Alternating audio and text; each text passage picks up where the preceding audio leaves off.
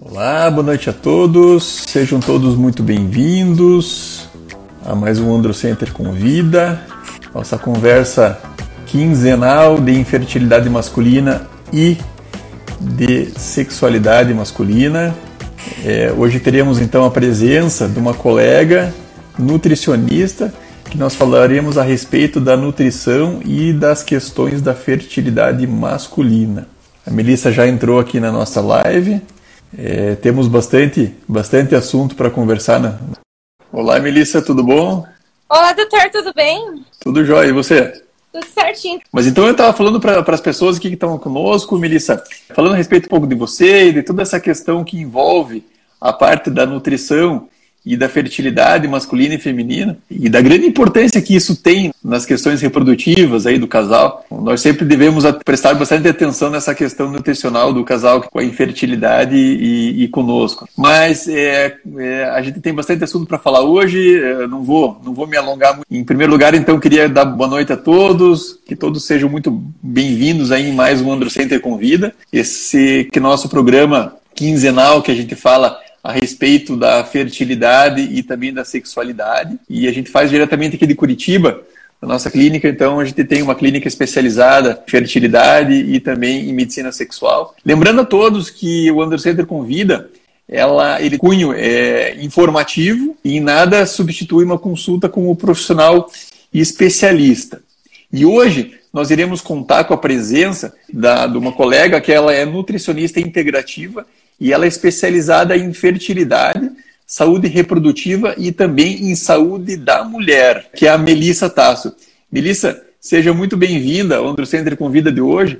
Eu queria que você falasse um pouquinho de você, da tua formação e da, e da tua atuação nesse campo da fertilidade e da infertilidade ajudando os, os casais. Então, Tere, eu sou nutricionista, sou formada aí pela Universidade Federal do Paraná. A maior parte da minha formação aí é fora do país, eu acabei não ficando muito tempo aí. Fiz pós em nutrição funcional, fui de uma das primeiras turmas aí em Curitiba. E aí eu vi a necessidade, doutor, que na época, que nem eu sempre falo, né? Tipo, a, a nutrição evoluiu demais. E na época que eu me formei, é, praticamente não tinha muito recurso de suplementação. E, e aí eu sempre costumo brincar, assim, que a nutrição era muito limitada. Ah, você quer emagrecer, faz restrição calórica e ponto final E eu sempre me questionava muito. Eu falei, não, se a gente é feito de nutrientes e vitaminas e minerais, peraí, então eu preciso entender melhor a célula, eu preciso entender melhor como é que funciona. E aí foi aonde eu fui buscar outros recursos aí para estudar. Aí depois eu fiz, claro, um curso aqui também no Brasil de nutrição e fertilidade e acabei seguindo nessa área. Por que eu quis seguir nessa área, né? Então,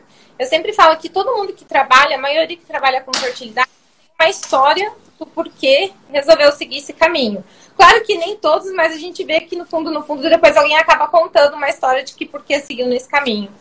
Meu tio, ele é ginecologista obstetra em São Paulo, atuando muito tempo aí nesse segmento. Eu tenho uma prima que fez 22 anos agora, que ela é de reprodução assistida, então imagine como que eram as técnicas na época que ela teve aí de reprodução assistida. Veio de uma série de diagnósticos aí familiar, né, que fez com que eu, meu primo e assim, muita gente que se formou na área da saúde acabasse indo para a saúde reprodutiva, seguindo os mesmos passos aí. Hoje eu tenho meu primo que ele atua em Portugal, ele fez a validação pela Universidade de Lisboa lá com saúde reprodutiva também. Então a gente acabou meio que seguindo nessa área aí, já por uma questão que veio lá do passado, né? De uma dificuldade que teve aí. E se apaixona, né, doutora? Eu acho que depois que a gente entra na, na parte da fertilidade, é uma coisa muito apaixonante. Automaticamente, tu tá gerando vidas futuras. Então, a partir do momento que a gente consegue melhorar o estado nutricional, que a gente tem consciência da epigenética, dos fatores externos, de tudo que vai influenciar na vida dessa criança, na vida dessa pessoa lá na frente, é muito gratificante. Eu acho que hoje não é nem. É claro, beta positivo a gente comemora, a gente fica super feliz, mas pensar que a gente está quebrando uma epigenética que a gente mesmo veio né, do estilo de vida hoje, que a poluição, a alimentação, tudo que mudou, é muito gratificante. Até a, os meus pais sempre falam, ah, mas na minha época também né, não tinha tanta coisa assim para engravidar, se engravidava tão fácil. Eu falei, pois é. Mas na época de vocês também não tinha tanto recurso como iFood, telefone, é, questão da contaminação por plástico, a epigenética não estava tão. Foi uma época totalmente diferente, né? A gente estava com muito menos influência desses fatores deletérios ambientais que a gente tem hoje. Você muito bem comentou a respeito da epigenética, né? De todos essa, esses, esses fatores agressores. Então a gente não tinha antigamente e talvez isso possa estar contribuindo para esse aumento da incidência de infertilidade que a gente vê hoje em dia. Né? Tanta exposição e mudou muito, eu sempre falo que a gente pegou aquela época, principalmente o pessoal de 80 pegou aquela revolução da, da alimentação, né? Então eles venderam uma falsa impressão que era é, Nescau com vitaminas e cereais, traquinas, e os nossos pais compraram essa ideia. Então eles, eles davam pra gente achando que estavam dando coisas boas. E na verdade estavam intoxicando a gente, né? Mas eles, é esse conhecimento. Então é por isso que eu sempre falo, por que, que cresceu tanto, né? E só cresce a infertilidade? É pelo meio ambiente que a gente está exposto, pela nossa alimentação. Você fala que a gente, sem querer, e mesmo né, a gente dessa área, doutora, a gente se contamina todos os dias. Mas entrando no assunto, então, na nossa conversa de hoje, então, nós vamos falar a respeito da nutrição e da fertilidade masculina, então, dessa associação. Né? E sempre no início das nossas lives, Melissa, eu acabo fazendo uma breve contextualização do tema, explicando qual que foi a motivação nossa em, em abordar esse tema. A fertilidade ela é um dos assuntos mais complexos das ciências biológicas. É uma função vital com estreita correlação com a perpetuação da espécie humana. E ao longo de toda a história da humanidade, por dezenas de séculos, a fertilidade se encarregou em selecionar os indivíduos que conseguiriam ou não deixar os seus descendentes. E habitualmente, indivíduos com melhor saúde têm melhor fertilidade. A dieta e a nutrição podem ter um papel nessa fertilidade? Quais fatores de dieta e hábitos de vida podem influenciar no potencial fértil do homem? E existem vitaminas que podem ajudar na fertilidade? Então, para conversar a respeito desse assunto e tentar responder a todas essas nossas perguntas, e a influência, então, da nutrição sobre a fertilidade e a infertilidade masculina, que a gente vai contar na próxima hora com a Melissa Tasso, é, nos ajudar em todos esses quesitos. Melissa, em primeiro lugar, quando a gente está diante de um casal infértil, então, quais sinais clínicos masculinos que é, devem nos chamar a atenção da necessidade de uma avaliação nutricional, então, desse homem dentro do casal infértil? É, eu acho que até, quando é principalmente aquela questão, né, a gente já tem que começar assim, se é um casal infértil com sobrepeso, eu acho que já, já acende um alerta, porque a gente sabe que o sobrepeso ali, tanto no homem como na mulher, atrapalha muito a fertilidade. Então já é assim, do médico, né? Eu sempre falo assim, que o bom seria se eles viessem com antecedência, mas geralmente vem por encaminhamento do médico. Então acho que é o primeiro sinal de acender um alerta, doutor, é o sobrepeso. O segundo sinal de acender alerta é a história, a, a parte genética, né? A história genética desse paciente, porque às vezes ele já apresenta alguns sinais clínicos ali que possam comprometer a fertilidade dele. Outro sinal que eu acho muito relevante que a gente tem que colocar é as doenças que ele tem atual, né, as doenças atuais e as doenças regressas. Porque a gente pode ter doenças regressas que lá no passado pode ter prejudicado esse aparelho reprodutor masculino. Outro histórico que eu acho muito relevante, doutora aí, é os históricos de doenças vasculares. Então, muito importante aí da gente estar tá atento, que já é um sinal realmente da gente procurar uma ajuda nutricional aí. E também, doutora, outra coisa que eu, eu, vejo muito essa questão, depois eu vou falar mais pra frente, o porquê das alergias alimentares. Então, aquele paciente que às vezes vive com eczema, dermatite, renite, asites em si, todas essas coisas assim que possam vir de cunhos alimentares, por quê? Porque muitas coisas de cunhos alimentares pode fazer uma desbiose intestinal, essa desbiose intestinal faz uma má absorção, faz uma hiperpermeabilidade, é uma teia. Eu sempre falo que hoje uma coisa meio que está interligada à outra. Então a gente não consegue muito, assim, sabe, tudo sozinho. Eu sempre falo que a equipe multidisciplinar, ela faz se necessária num tratamento de fertilidade. Eu acho que é até bom essa live também, porque eu acho que a, o andrologista, ele faz muito necessário. E às vezes a gente tem muita resistência de que vá até o, o, andrologista, faça uma consulta, faça detalhado, e às vezes eles têm um pouco de resistência. Quando na verdade está todo mundo aqui para ajudar. E não tanto para poder, né? Às vezes ah, mas eu vou lá e ele vai me dizer que eu fiz tudo errado. Não, a ideia não é dizer o que foi errado, entendeu? A ideia é a gente ter consertado daqui para frente o que está. Outro fator que eu acho muito importante, doutor, hoje é a questão da idade. Já é um sinal da gente procurar que acima de 50 anos a gente tem aí uma maior alteração do DNA e uma maior fragmentação do DNA do espermatozoide. Então, acho que a gente tem uma linha de corte aí, é, fora a linha de corte já está um pouco menor do que no Brasil. E aí no Brasil de 50 anos já é um sinal da gente procurar, porque querendo ou não, se a gente parar para pensar, um, uma pessoa de 25 anos e uma pessoa de 50 é totalmente diferente a exposição epigenética. Então tem alteração de DNA, tem alteração do DNA do espermatozoide, então já é um outro sinal aí que a gente deve estar tá procurando um nutricionista aí para poder melhorar esse daí, essa, esse, esse espermatozoide, né? E aí, é claro, né, a histórica dele de, de álcool, de tabagismo, mesmo que seja um tabagismo ali, regressa, ah, mas eu parei de fumar. Não, mas a gente sabe que as toxinas do cigarro influenciam e muito. Então, assim, Sim. até que ponto a gente não vai precisar fazer essa correção? Então, são vários sinais aí que eu acho que a gente já tem, assim, para parar para pensar e para as pessoas que estão assistindo, de se anteciparem também, de começarem a procurar o quanto antes para fazer uma avaliação realmente desse estado nutricional, porque eu sempre falo que peso para mim não é um, um, diagnóstico de estado nutricional.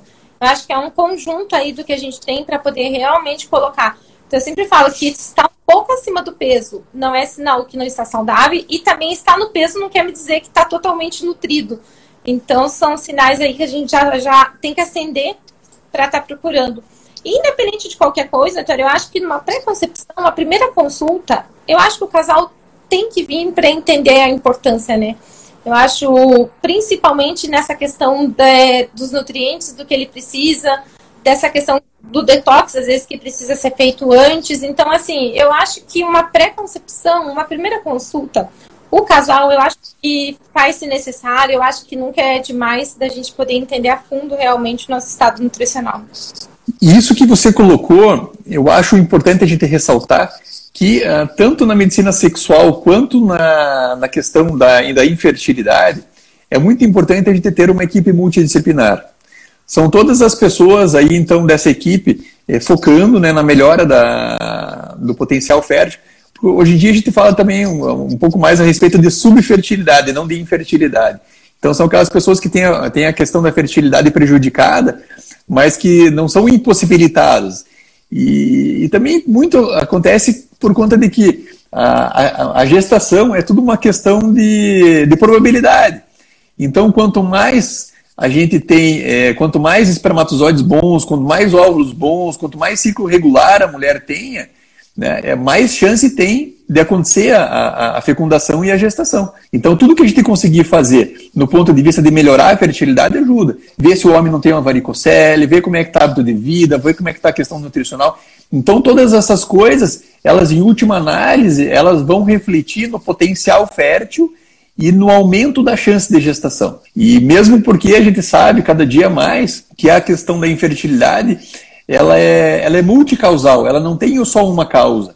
E boa parte das vezes, essa multicausalidade envolvendo a parte feminina e a parte masculina vai diminuir a chance. Tanto que, assim, antigamente, por exemplo, até às vezes o homem eh, pode até não ter um espermograma tão bom, mas se ela tem lá uma mulher jovem, uma mulher saudável, esse casal vai ter mais chance de engravidar do que se esse homem que tem lá essa subfertilidade, que tem um espermograma que não é tão bom, que está já com uma esposa que já está lá beirando os 38, 39 anos, que já não tem uma reserva ovariana tão boa. Então, tudo, pessoal, é uma questão de chance, é uma questão de, de, de, de probabilidade e, e, toda essa equipe multidisciplinar ela vai trabalhar justamente no sentido de melhorar o potencial fértil do, do tanto do homem quanto da mulher para aumentar as chances de gestação, né? É mais ou menos assim que a gente acaba trabalhando, né, Melissa? É, exatamente, doutor. E assim, eu sempre falo também que é, até ponto, né, que às vezes a fragmentação do espermatozoide, a gente sabe que o álcool ali pode interferir na causa do, do espermatozoide, até que ponto que, vamos supor, né, a gente sabe que a natureza é muito sábia numa gestação natural. Ela acaba eliminando aqueles embriões que não estão tão, tão bons, né? Então, assim, quantos casais que a gente vê que melhor estado nutricional, eles conseguem, porque a gente sabe que, querendo ou não, eu sempre falo que a concepção, ela é, não é feita só de uma pessoa. Então, às vezes, a mulher faz a dieta, faz certinho, melhora a qualidade do óvulo, reduz a inflamação, a gente melhora a endometriose sem ser o caso fúrtico esse paciente também está inflamado, não tem uma alimentação boa, é, até que ponto que ele vai gerar um espermatozoide bom e saudável para essa fecundação? E às vezes pode correr naquela frustração, tanto na fertilização como na concepção natural. E a gente sabe que a natureza tende a não levar para frente, né, esses, mais, esses casos de embrião. Mas tem casos, doutor, que vão para frente. E aí a gente sempre se pergunta, né? Até que ponto também é, não é, é, a gente não tem que fazer um esforço, entendeu? Pensando mais futuramente nessa criança. Porque hoje tem colegas, não é minha área, mas tem colegas que estudam a pré-concepção no déficit de atenção, a pré-concepção na hiperatividade. E tem vários trabalhos muito bons publicados, vem da má nutrição de mãe e de pai, principalmente, ou do uso de, de algumas substâncias não tão boas, ou do uso de álcool, entendeu? Pode ser que consiga uma concepção, só que a criança vai ter alguns, algumas coisas lá na frente, não, que nem eu falei, não é a minha área, mas eu acabo lendo muito artigo e vendo muita coisa. Não, isso aí acaba influenciando, inclusive, antigamente, né, então, que utilizava muito é, essa questão do, do, dos plásticos, né, a gente sabe que, que causa uma, um fator epigenético bastante grande, inclusive, não só para aquela gestação, mas para o potencial fértil da criança, né? Então tudo isso está tá ligado. Mas falando a respeito do, do IMC lá, da, ob, da obesidade, Melissa, acima de qual IMC masculino é, a gente é, tem um pouco mais de chance de, de ter alteração com a, com a fertilidade do ponto de vista nutricional? Então, então, do ponto de vista, vamos utilizar, assim, assim falo, né, que eu falo que a nutrição evoluiu muito nesse ponto também, é, vamos colocar, eu acho que IMC, é, hoje utilizar, é, é, uma curva ali que eu não gosto muito, porque ele não traz um real estado nutricional é, dessa pessoa. Mas é claro, o IMC que a gente diz, normal, é entre ali o 20 e o 25 estourando, né? Mas também, acima disso, prejudica e abaixo por causa das alterações de hormônio que a gente tem aí, que estão muito ligadas ao metabolismo da gordura. Mas eu levo muito em consideração, doutora. Eu tenho até alguns aparelhos que eu faço a avaliação. O que, que eu levo muito em consideração também? Como que está a composição corporal? Porque adianta muito esse paciente estar tá dentro de um MC, mas a composição corporal dele está uma composição muito inadequada, ele tem gordura visceral, ele tem muito tecido adiposo, entendeu? Então, assim, eu acho que é muito relativo essa questão de MC.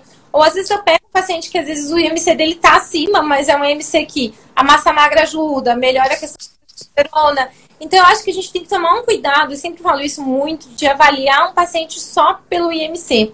Claro, tem uma régua, mas eu acho que os extremos ali hoje eu já não levaria em consideração, doutora. Eu levaria mais em consideração, claro, o IMC, mais a composição de, desse paciente que geralmente eu acabo fazendo, tem vários métodos de avaliação. Eu utilizo por corrente elétrica, por bioimpedância com ângulo de fase, que é o que é mais recomendado, que o paciente tem que estar deitado, ele tem que estar numa homeostase, ele tem todo um protocolo do exame. Por quê? Porque daí eu consigo realmente ver a avaliação dele, como que está essa composição corporal dele e a hidratação celular dele também. Porque daí depois, mais pra frente, a gente vai falar aí na questão de nutrientes. Adianta muito eu querer mexer numa célula que ou uma célula que está desidratada demais, então reflete ali que o paciente não tem uma hidratação boa, e aí eu quero mexer na respiração celular para troca de nutrientes, não tem uma boa hidratação. Ou se esse paciente ele tem uma composição de gordura corporal muito grande. Isso me mostra que a célula vai estar tá aumentada em relação à gordura, porque a gente nasce com um número de células de gordura e depois ela só aumenta, a gente não multiplica, né? Então ela aumenta. Adianta muito eu tentar mexer numa célula que está intoxicada, que está com uma composição de gordura grande, e isso ela pode vir até mesmo no paciente que está dentro de um IMC. Então, é por isso que eu falo, a gente tem um IMC padrão ali, sabe, Mas acho que hoje vale mais uma análise um pouquinho mais criteriosa da composição desse paciente. É, boa parte da, das pessoas que acompanham a gente, os nossos seguidores, as pessoas que têm acesso a esse conteúdo, são de colegas urologistas, né? Então, é, eu queria fazer uma pergunta investigando a infertilidade masculina. No que diz respeito a vitaminas e oligoelementos, quais são os exames, então, importantes da gente solicitar junto com os exames do homem infértil? O que, que você recomenda para gente? Então, doutor, hoje é, até eu sempre falo que são, assim, principalmente os exames de carências nutricionais de vitamina A, vitamina D, vitamina B12, então, isso é extremamente importante, principalmente a vitamina A, porque a vitamina A, ela está muito ligada ao metabolismo hormonal. Então, assim, às vezes a carência de vitamina A, ela vai prejudicar lá na frente com que ele consiga realmente ter. Além disso, ferro, zinco, cálcio iônico, até mesmo o, o, ácido fólico tem que ser medido em homem também, porque a gente sabe que, querendo ou não, ajuda na metilação. Então, todos esses exames são muito importantes. Além, doutor, também, é, eu sempre falo que hoje só insulina, é, glicose, não me diz muita coisa. Eu gosto de pedir insulina basal para realmente ver se esse paciente não tem uma resistência à insulina, não que ele tenha uma diabetes, mas que não tem uma resistência à insulina. Porque o paciente que tem uma resistência à insulina, ele tende a ter mais gordura visceral, gordura visceral Tá? Então, se a gente, quanto mais completo for os exames de vitaminas e minerais e também perfil de lipídios, a lipoproteína A, a lipoproteína B, não só colesterol, para a gente ver como é que está essa questão da gordura circulante no sangue. Eu acho que são extremamente importantes aí a gente está passando aí para poder fazer a avaliação. Joia! A gente ter uma, uma listinha de algumas, de algumas vitaminas que, e alguns oligoelementos que influenciam nessa questão da fertilidade é bom para todo urologista, para fazer um screening, e daí a gente observando alguma carência, a gente já vai direcionado. É, a gente tem que, boa parte dos casais também, então, quando a gente faz essa investigação e mostra que ele tem alguma alteração, fica até mais fácil de convencer esse casal de, de procurar o profissional especializado. Então, quando vem com esses exames, sem dúvidas facilita. Ajuda bastante, né? Ajuda muito, doutor. E outra coisa que ajuda muito, que querendo ou não, até o tempo. É, às vezes, eu entendo que o casal que ele está num processo de produção pressa, porque ele já vem de tempo de infertilidade, ele está estressado, o processo é desgastante.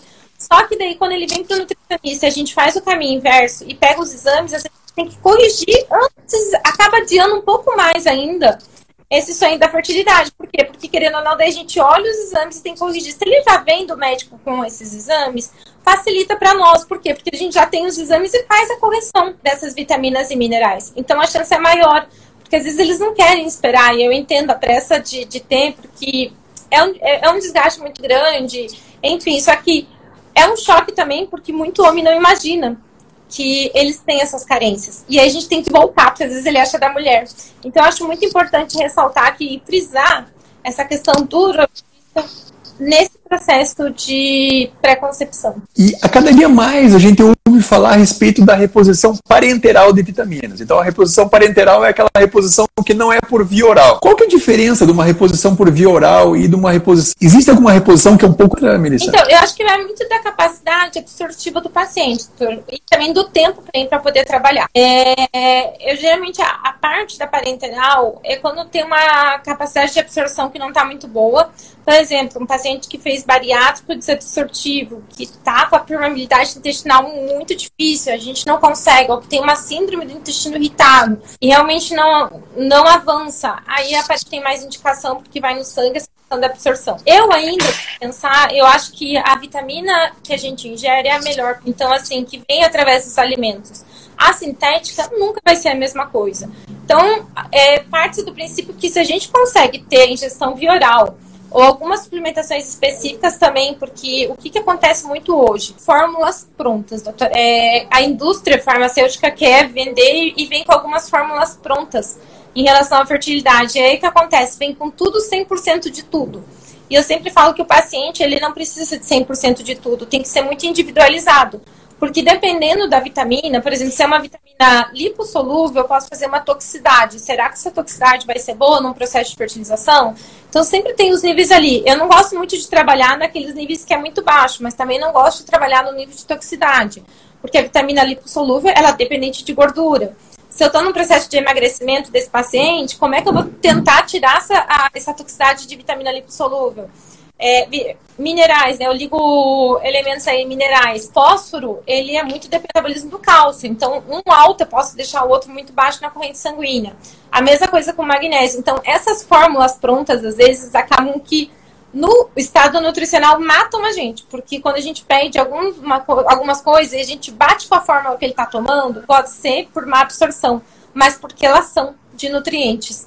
E aí também tem uma coisa que a gente tem que levar em consideração também é a relação droga-nutriente, para ver se não tem nenhum nutriente que, em função da medicação, não está deixando de absorver.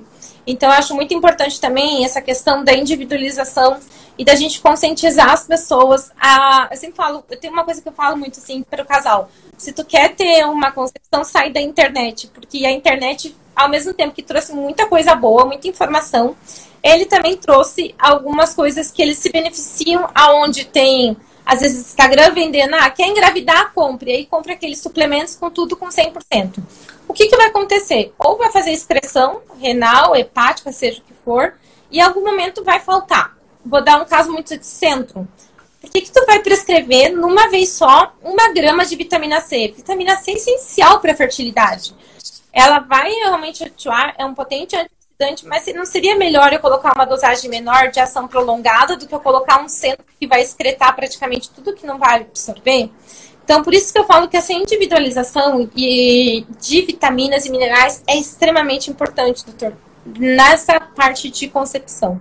E principalmente se ele já tem alguma alteração do espermograma dele, talvez vai prejudicar mais, mais ele ainda, essa concentração de vitaminas e minerais que talvez ele não precisa.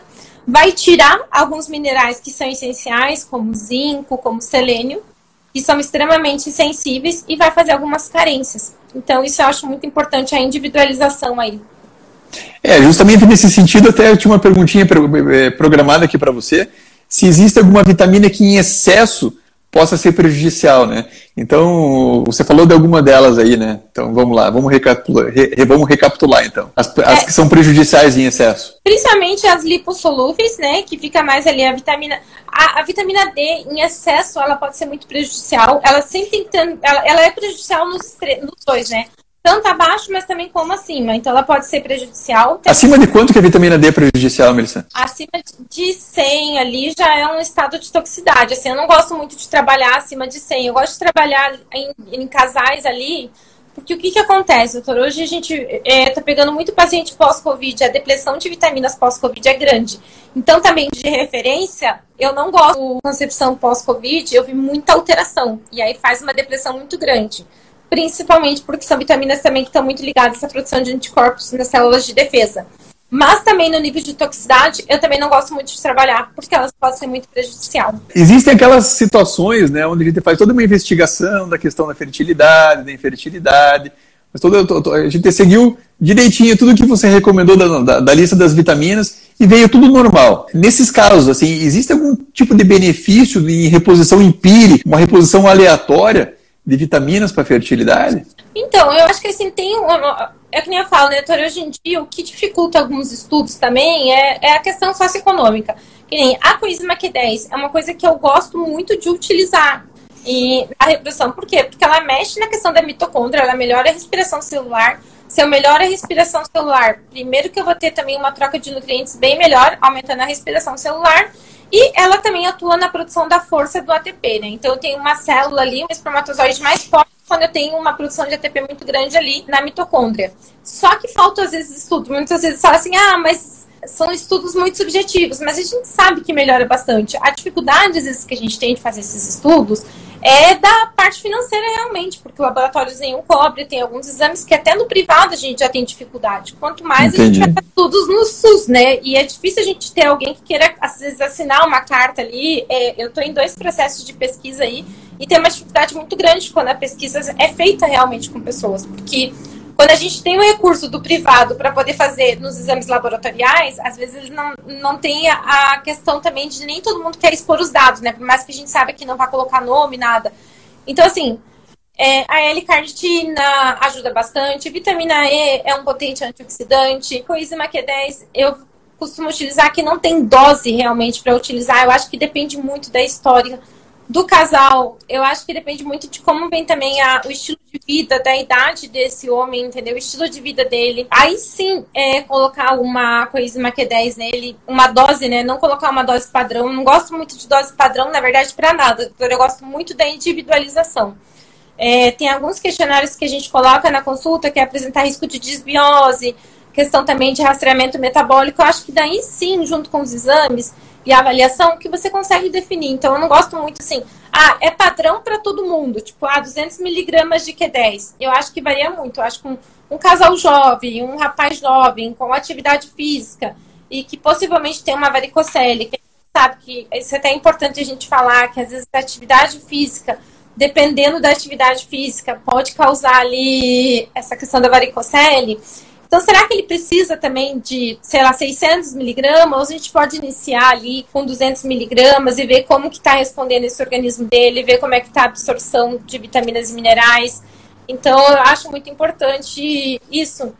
E, e, outra coisa que eu acho também muito importante que a gente fala em relação à perda de peso é não fazer dietas muito restritivas, porque a questão das dietas restritivas, a gente pode faltar em nutrientes para poder a formação do espermatozoide em si. Então, dietas muito restritivas, sem acompanhamentos pré-concepção, eu não aconselho. A próxima questão que a gente vai abordar, Melissa, então, é a respeito, até diz um pouco a respeito dessa questão dessa restrição de, de, de absorção de, alimentos, de vitaminas, né? Então aqui é a respeito da obesidade, né? Que a obesidade ela é hoje em dia um problema endêmico dos nossos tempos. E uma das opções para o tratamento da obesidade, em graus mais acentuados, logicamente, ah, que são as obesidades mórbidas, são os procedimentos bariátricos. A bariátrica ela é benéfica ou ela é prejudicial para a fertilidade? E existe diferença nutricional dependendo de qual técnica que o paciente opta para fazer a cirurgia bariátrica? É, então, doutor, até eu estava vendo um artigo hoje é, de uma revista aí falando realmente dessa questão de infertilidade que a bariátrica pode causar, justamente para depressão. Então, depende muito da técnica que vai ser utilizada se é uma técnica que vai fazer a, a desabsorção, né? Ou se vai fazer uma técnica ali para ele passar a comer menos. E esse passar a comer menos preocupa muito, por quê? Porque tem que ser de qualidade. E outra coisa que também a gente tem que se atentar na bariátrica é porque geralmente esse paciente de bariátrica, ele já pode ter algum transtorno alimentar, como compulsão, bulimia, anorexia, que isso não tá só para as mulheres, ela também hoje vem muito forte no homem por uma questão até de a mídia vende uma, uma imagem, às vezes, né? Que nem eu sempre falo que Instagram e as mídias vendem uma imagem ali de um padrão de beleza ali meio que inatingível. E aí o que, que acontece?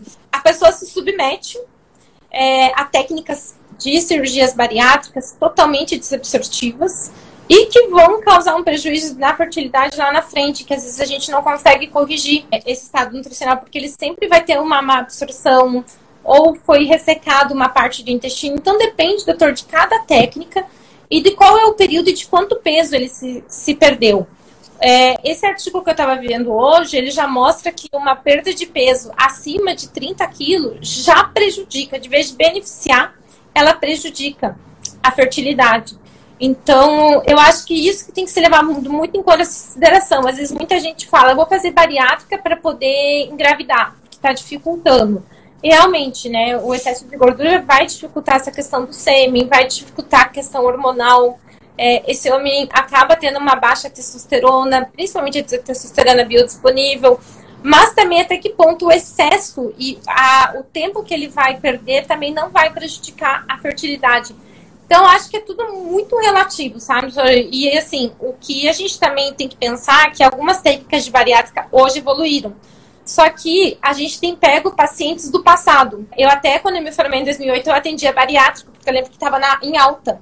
E hoje eu não atendo mais bariátrico, porque eu acho que o caminho é a reeducação alimentar. Porque tem uma série de coisas aí na, na bariátrica que ela pode causar, sabe? Então, hoje eu já não atendo. Atendo só quando é para tratar a fertilidade. Só que a gente pega, doutor, técnicas que no passado não eram tão boas. Principalmente tinha uma técnica que agora eu não me lembro certinho, que era um médico só que fazia, mas era uma técnica extremamente desabsortiva, que ele tirava o intestino. Com, é, eu não me lembro ao certo como que era essa, essa técnica, mas ela devasta toda a flora intestinal. E eu lembro que o paciente podia comer de tudo, e ele não engordava. Hoje você pega pacientes com essas técnicas aí, praticamente com uma infertilidade sem causa aparente, mesmo melhorando, a gente não consegue.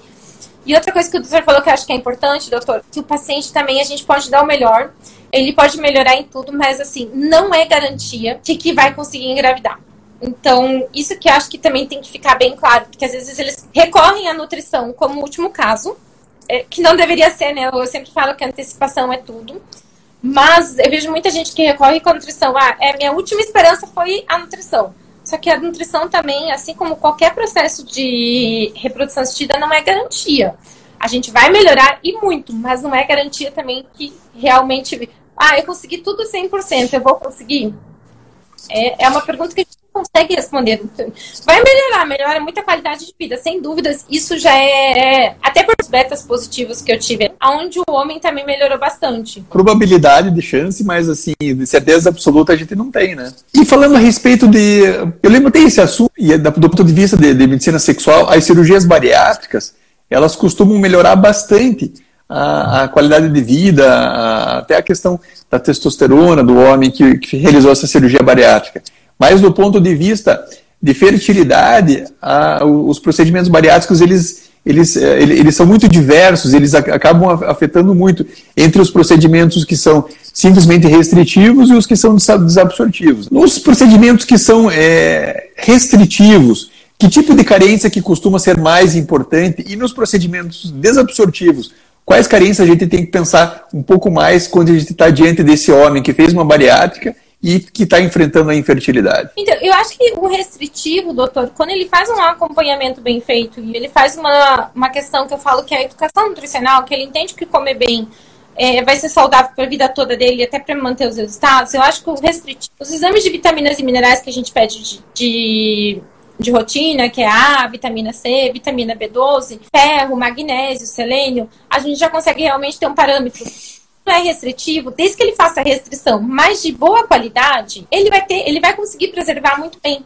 essa parte da fertilidade, vai melhorar a questão hormonal e vai melhorar a qualidade de vida. Agora, quando é um paciente realmente que faz uma, uma desabsortiva, primeiro a gente tem que tratar uma questão que é a desbiose intestinal. Esse paciente por si só ele faz uma desbiose intestinal.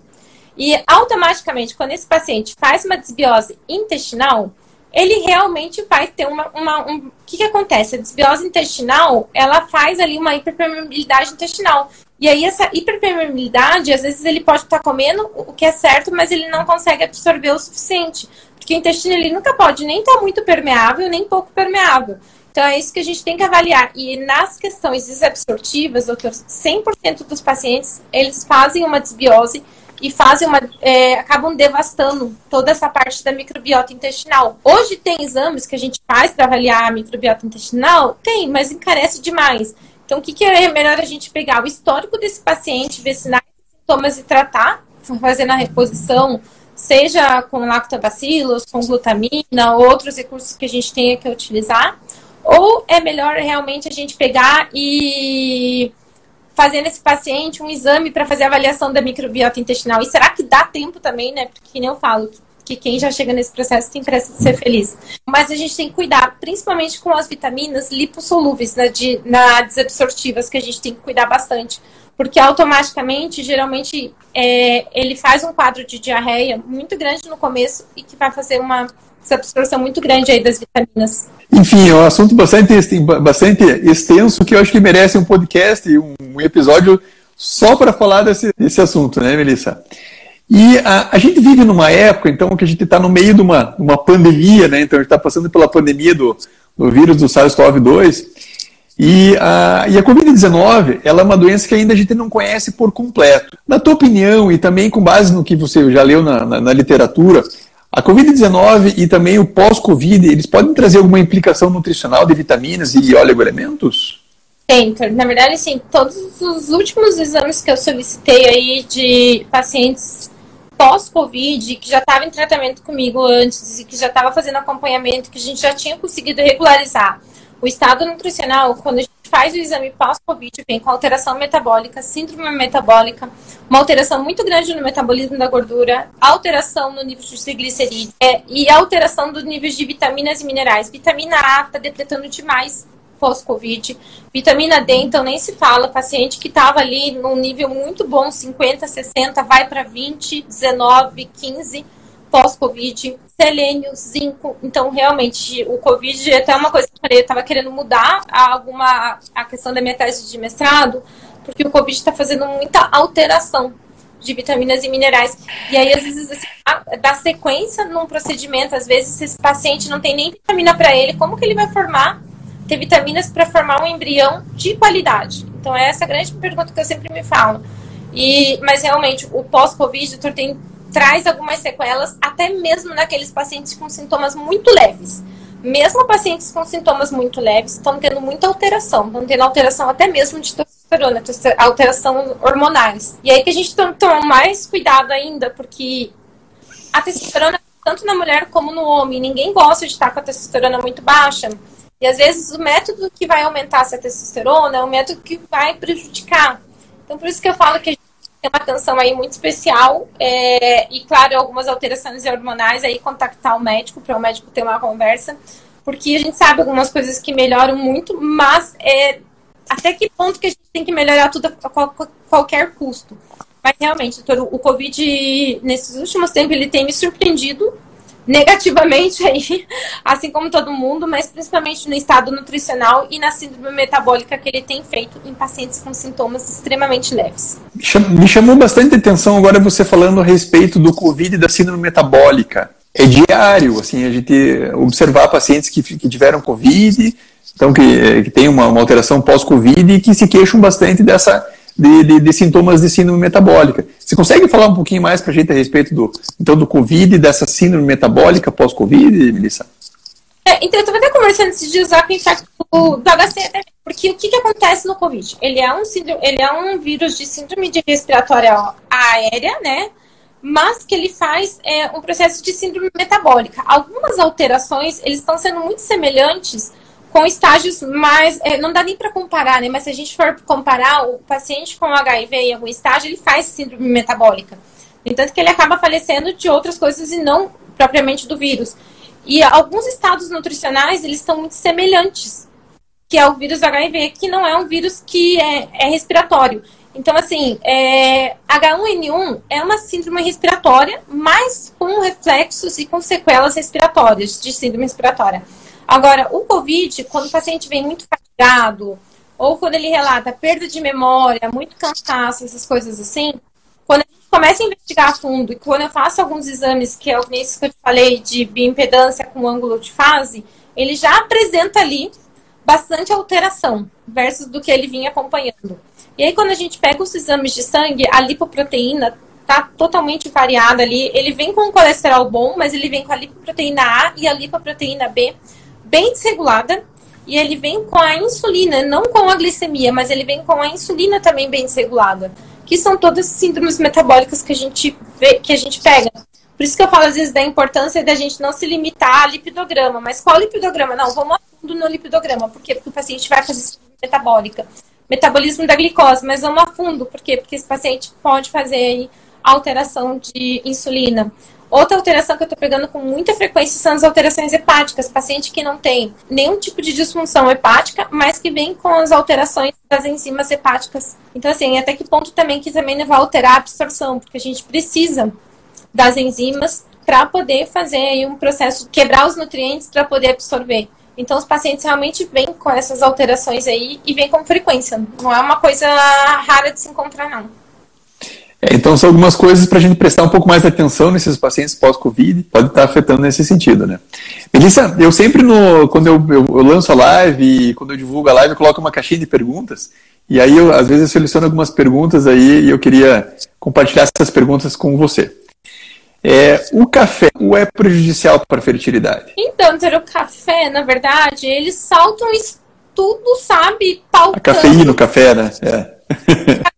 eu sempre falo que não é nem é a cafeína, porque às vezes você fala, não, mas eu não tomo café, mas está presente em refrigerantes. Aliás, a cafeína está presente em vários, no, no chá verde também, né?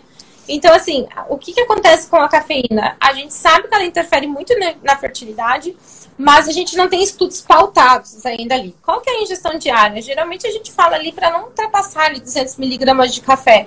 Porque a gente ainda não tem estudos, e, e, nunca vai ter, doutor, porque quem que vai fazer um estudo na cafeína em alguém que está num processo, numa idade fértil, num processo reprodutivo?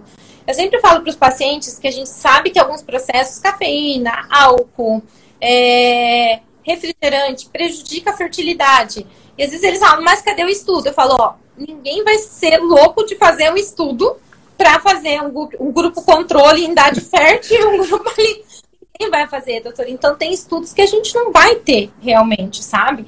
Então, um deles serão esses daí, entendeu?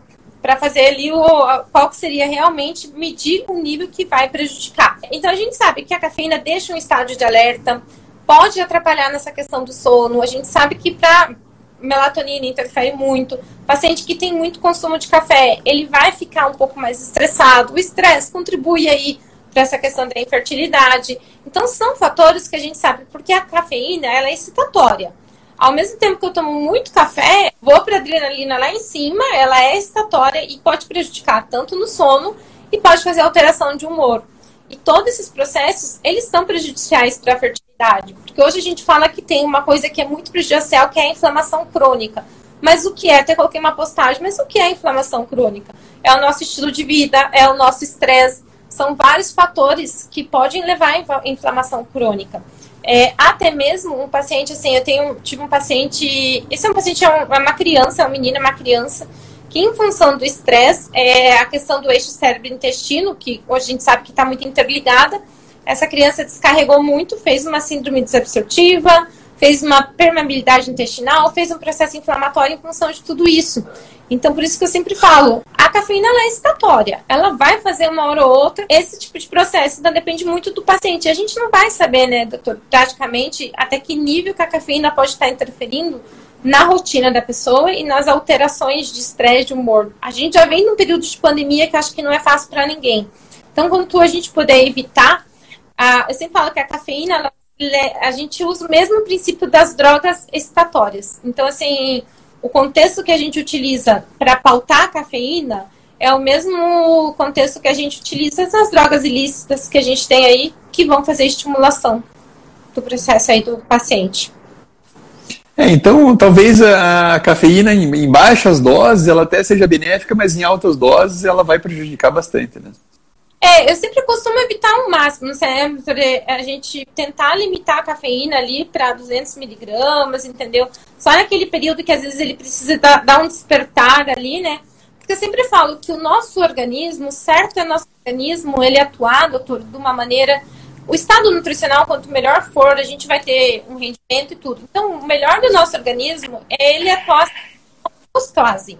Eu não gosto de nada que a gente vá colocar no nosso organismo, porque se a gente precisa de uma carga grande de cafeína, é sinal que algo não está bem. E se algo não está bem, a gente precisa tentar corrigir ele e não colocar mais cafeína. Eu tô cansado. Mais cafeína, mas será que esse cansaço não é às vezes algum nutriente que está faltando? É má alimentação? é, não é uma inflamação crônica. Eu acho que sempre quando a gente tem é, algo incomodando, doutor, a gente não pode simplesmente só chegar e colocar uma coisa paliativa. Não, eu tô cansada, vou tomar um energético. Não, eu tô cansada, eu vou na cafeína. Não, eu tô. É porque a fundo. Eu acho que a gente tem que procurar, doutor, a causa e não só tampar. Claro que eu sempre falo assim que em muitos casos o remédio, por exemplo, tireoide, tem que se tomar. Mas tentar mascarar o sintoma com remédio só, eu acho que é o caminho errado. A gente tem que ir a fundo na causa. Porque eu sempre falo que o nosso corpo, ele é para fazer em homeostase, entendeu? Ele não é para ficar sobrecarregado. E tudo quando a gente sobrecarrega, que a gente leva o nosso corpo no limite, a gente tá fazendo ali com que ele vá no, no mil e um por cento. E aí, até que ponto também é bom para a fertilidade e para o nosso organismo em si, né, doutor? Chega uma hora que ninguém aguenta tá trabalhando ali no limite. Então, assim, para mim a cafeína ela faz muito do princípio das drogas excitatórias. Então a gente tem que aí estar tá evitando aí ao máximo e limitando. Melissa, já foi quase uma hora de conversa. Passou rapidinho, né? E olha que ainda tem bastante coisa para falar, né, Porque eu acho que assim. É, hoje, praticamente, a infertilidade masculina ela veio mais à tona, a gente precisa falar. E sabe o que, que eu fico mais feliz? Ultimamente, o que eu mais atendo é casal preocupado. E eu acho que a gente tem que trazer esse fator que realmente ele precisa ser, porque não adianta nada, não é só mulher. 50% dos casos de infertilidade vem da parte do homem. E, e tem que ter esse conhecimento.